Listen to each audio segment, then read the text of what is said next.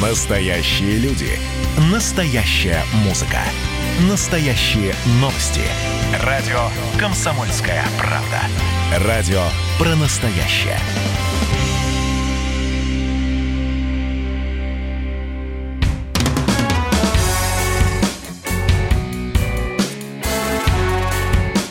Я ж бать. Привет, меня зовут Валентин, и у меня четверо детей. Надо сказать, что это не просто в финансовом плане. Уверен, многодетные отцы это знают, а иногда и даже дети содержат меня. Ну, в общем, о детях и деньгах я и хочу поговорить. Признаюсь, я сам не знаю, как правильно воспитывать грамотное финансовое поведение. Мало того, все мои категорически разные в отношении денег дети. Э, старший сын, ему 11 лет, знает, э, что сколько стоит, постоянно интересуется, сколько я зарабатываю, всегда спрашивает про ту или иную иную покупку, сколько она стоит. У него в копилке денег больше, чем остается у меня через полмесяца после зарплаты, и она регулярно пополняется. Спасибо добрым бабушкам. Дочь того же возраста, она вообще не сильно парится по поводу денег. В смысле, у нее их просто нет. Она их особо не считает, а если и появляется что-то, то без проблем отдает родителям. На отпуск или там вообще на все что угодно. Средний сын, самая интересная история, ему 8 лет. Он вообще комичен в разговорах про деньги. Он рассуждает исключительно исключительно категориями миллионов и миллиардов.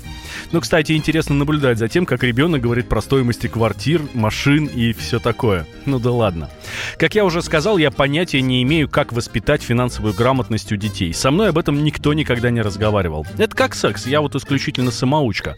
Ну, мы об этом сейчас не будем, это тема совершенно другой программы. А вот вообще надо бы объяснять. А как объяснять, я не знаю. Как сказать ребенку, что 100 рублей это 100 рублей?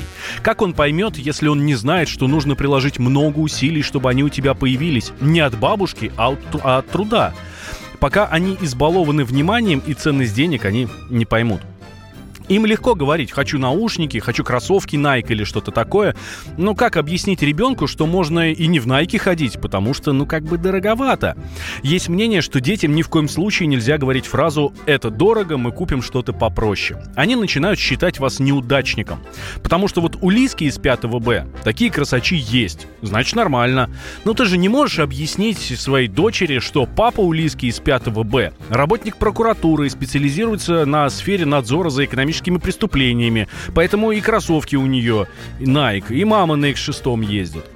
Еще один метод, тоже, кстати, дискуссионный, это платить детям за оценки. Ну, типа, поймут э, ценность своего труда. Но это тоже вопрос. Психологи говорят, что они тогда начнут учиться не за знание, интерес там и все такое, ну, типа, кто-то сейчас учится за знание, интерес и все такое, а начнут учиться они за бабло, и ничего хорошего из этого не выйдет. Ладно, правда, я не знаю. Меня жизнь учила моими собственными ошибками. Первые пару лет я зарплату вообще не замечал, потом вот уже научился. Так и им придется потихоньку объяснять, что деньги это не булочки из классического произведения, которые растут на денежном дереве, а упорство и труд, которые все перетрут. С вами был Валентин Алфимов. Не бойтесь, оно того стоит.